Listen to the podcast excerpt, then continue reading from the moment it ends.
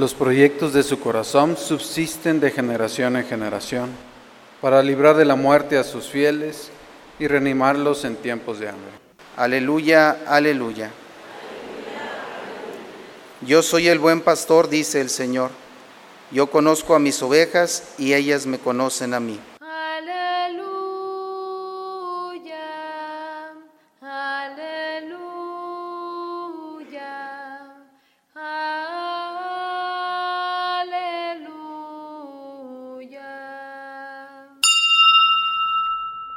Señor esté con todos ustedes, hermanos. Proclamación del Santo Evangelio según San Lucas.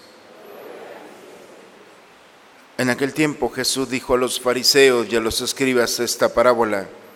¿Quién de ustedes, si tiene cien ovejas y se le pierde una, no deja las noventa y nueve en el campo y va en busca de la que se le perdió hasta encontrarla? Y una vez que la encuentra, la carga sobre sus hombros, lleno de alegría, y al llegar a su casa reúne a los amigos y vecinos y les dice, alégrense conmigo porque ya encontré la oveja que se me había perdido. Yo les aseguro que también en el cielo habrá más alegría por un pecador que se arrepiente que por 99 justos que no necesitan arrepentirse. Palabra del Señor. Estamos celebrando, hermanos, la solemnidad del Sagrado Corazón de Jesús. En lo personal, mi parroquia de donde yo empecé, donde fui bautizado, es el Sagrado Corazón. Mi parroquia, entraba a la casa de mi abuelo y estaba la imagen del Sagrado Corazón. En todas las casas de mis tíos, en la puerta siempre está el Sagrado Corazón. Y la gran alegría es que sigo entrando a las casas y siempre me encuentro el Sagrado Corazón. Es para nosotros, para el cristiano, un camino en el cual encontramos en él un refugio, como le dijo a Santa Margarita, una morada en la cual podemos entrar en los dolores de Jesús y Él puede entrar en los dolores de nuestra historia. La solemnidad del Sagrado Corazón es recordar que tenemos delante de nosotros en nuestro caminar siempre el consuelo, porque sabemos quién nos entiende, porque el corazón lastimado del corazón de Jesús por la indiferencia, por la frialdad del hombre, dispuesto a amar y nadie se acerca a él. Es el corazón de cada uno de nosotros. También las mismas eh, condiciones del corazón de Jesús están en nosotros también. La tristeza, la indiferencia de los demás, la falta de reconocimiento. Por eso podemos entrar muy fácilmente a esta solemnidad. La lectura del día de hoy nos van llevando precisamente por este camino. Yo iré a buscar a mis ovejas. O sea, no son ustedes, yo las voy a ir a buscar, porque sé que están en la oscuridad, porque sé que la, la niebla, como dice, la oscuridad, han perdido el camino y se han dispersado por todas partes. Yo voy a ir por ustedes. El corazón de Jesús es aquel como, si vamos al Evangelio, como aquel pastor que se le pierde una oveja y deja las 99, porque cada una, pero particularmente aquella que se ha perdido, es aquella que sabe que lo necesita. Y es el escándalo, es la lógica del Señor, ir por aquel corazón, aquella oveja que lastimada por la vida necesita quien la tome otra vez en sus hombros. Por eso la expresión que estamos viviendo en este día es la generosidad de un Dios que está dispuesto a ofrecerse nuevamente, a ofrecer su sangre, como nos dice Pablo en la segunda lectura. Nosotros nos gloriamos en Dios a través de Jesucristo porque hemos descubierto que a través de su sangre preciosa nos han liberado de todo pecado, de toda atadura. El demonio no tiene poder sobre nosotros. Y aun cuando alguien está dispuesto a ofrecer su vida por alguien que vale la pena, Jesús ofreció su vida por alguien que, que aparentemente no vale la pena. Porque si es noble que alguien ofrezca su vida por un amigo, Jesús lo ofreció por sus enemigos. Y ahí es donde nosotros nos incluimos en ese proyecto. ¿Cuánta resistencia hay para el Señor cuánto enojo, cuánta, cuántas cosas, y no solamente de nosotros, sino de este mundo en contra de ese corazón amoroso. Sin embargo, el corazón no está condicionado a nuestra respuesta. El corazón verdadero del Señor está abierto al misterio del dolor, de la tristeza, aún de aquellos que se resisten y están en contra de Él. Por eso estamos celebrando la generosidad, la bondad de un Dios que se expone, que expone su corazón. Cuando alguien dice, me lastimó el corazón, significa que me lastimó en lo más profundo de mi ser. Pues Jesús nuevamente en esta solemnidad ofrece su corazón para que aún con aquellos que lo van a lastimar, no deja de amarlos, no deja de esperar el momento, porque como ese buen pastor ha salido al encuentro para recuperarnos de todas nuestras ataduras, de toda nuestra oscuridad, de todos nuestros pecados. Por eso gloriarnos en el Señor significa que ni la rabia completa de este mundo en contra de un Dios amoroso ha hecho posible que Dios deje de amarnos, deje de buscarnos y de tener su misericordia por cada uno. Santa Margarita, aquella monja la que le revela las promesas de los viernes primero, le muestra el corazón, es decir, ve la morada. El corazón no solamente es ahí un dibujo, es la morada de Dios. Te voy a permitir entrar y cuando Margarita entra al corazón, dice que se enciende su corazón y entiende el corazón amoroso del Señor. Y cuando alguien entra a este misterio, entonces ese amor que lo abraza, que lo perdona, que lo purifica, ese amor tan abundante, no es más que la expresión y el compromiso de compartir esa experiencia con aquellos que están.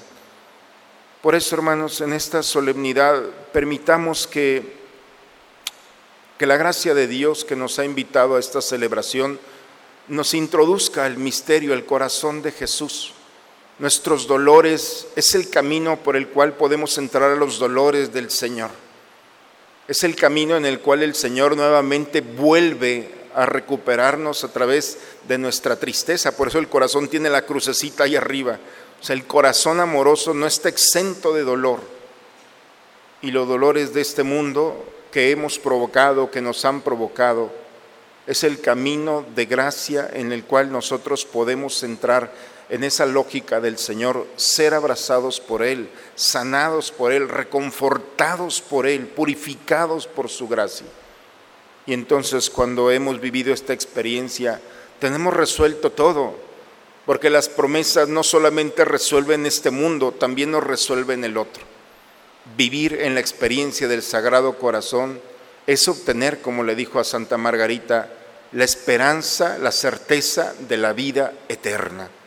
Y cuando alguien ha resuelto la vida eterna, no tiene más que la oportunidad de disfrutar cada día, cada paso, con la gracia de compartir esa esperanza, esa certeza de vivir un día plenamente con el Señor. Y los dolores de este mundo no son más que oportunidades para entrar a los dolores redentores del Hijo del Señor. Por eso, pues todos cabemos en esta solemnidad, porque cada uno de nosotros traemos nuestros propios dolores, nuestros propios pecados, nuestras propias limitaciones y angustias. Es el camino que hoy el Señor nos permite.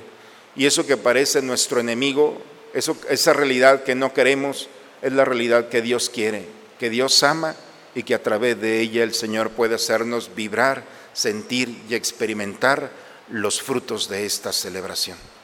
No perdamos el tiempo, hermanos. Si el Señor nos ha traído aquí, abramos, así como Él se abre, se expone, expongamos nuestra vida al misterio de Dios y permitamos la sorpresa en esta historia personal, cada uno de nosotros, de vivir y ser abrazados por esta solemnidad en la que la iglesia toda nuevamente volvemos a vivir la delicadeza, la caricia de un Dios que sale a nuestro encuentro como el buen pastor. En el nombre del Padre, del Hijo y del Espíritu Santo. Este es el Cordero de Dios que quita el pecado del mundo. Dichosos nosotros los invitados a la cena del Señor. Pues en mi casa.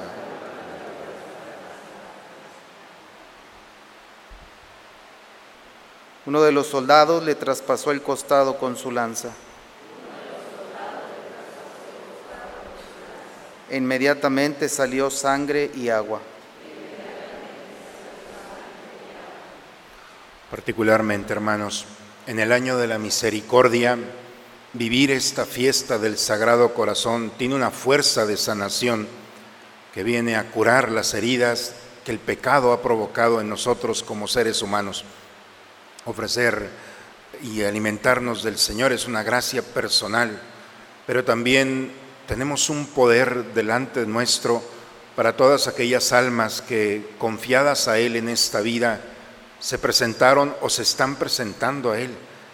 El ofrecer nuestra comunión por un alma o por las almas especialmente de nuestros seres queridos o de aquellos que ni siquiera conocimos, tiene un poder de intercesión que podemos ayudarlas a encontrar la vida eterna en ese proceso de purificación que están. Por eso, particularmente el día de hoy, aprovechemos esta gracia para alimentarnos, para incluirnos al corazón del Señor y que nuestros dolores, como los dolores de las almas que se están purificando, encuentren la salud y la gracia que solamente Dios puede ofrecerle, ofrecernos a través de este sacramento. Por eso el día de hoy tengamos presente a todos nuestros seres queridos difuntos y aquellos que han tocado nuestra vida y están presentándose al Señor. Señor y Padre nuestro, que este sacramento de amor nos haga arder en santo afecto, de modo que, atraídos siempre hacia tu Hijo, sepamos reconocerlo en nuestros hermanos, Él que vive y reina por los siglos de los siglos. Les recuerdo, hermanos, que hoy tenemos eh, ese espacio de encuentro, de retiro por la mañana para las mujeres y por la tarde, a partir de las 7 de la tarde, en la que vamos a hablar sobre el tema de las eh, promesas del Sagrado Corazón. Un tema que puede ayudarnos a entender y a entrar a través de nuestros dolores en el misterio, en el corazón amoroso de ese Cristo que se expone con su corazón abierto. Entonces, ojalá podamos vivir. Mañana es día también del corazón inmaculado de María. Tenemos misa a las ocho y media de la mañana, aún cuando, cuando es sábado, generalmente no hay, pero por la celebración, ocho y media, mañana tendremos la misa para empezar el día. El Señor esté con todos ustedes, hermanos. La bendición de Dios Todopoderoso, Padre, Hijo y Espíritu Santo, descienda sobre ustedes, sobre sus familias y permanezca siempre. Pues el Señor está expuesto, va a estar todo el día. Es un buen día para entrar en este misterio que está abierto el corazón. No hay más que un amor que se está desbordando. Ojalá nos expongamos también a este misterio y sintamos ser abrazados por ese amor que está deseoso de que nosotros nos acerquemos a Él. Disfrutemos de este día, hermanos. Vayamos en paz. La misa ha terminado.